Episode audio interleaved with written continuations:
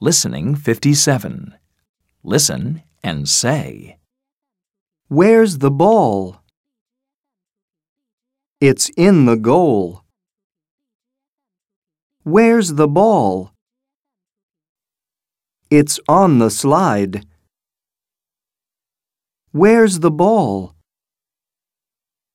It's under the seesaw.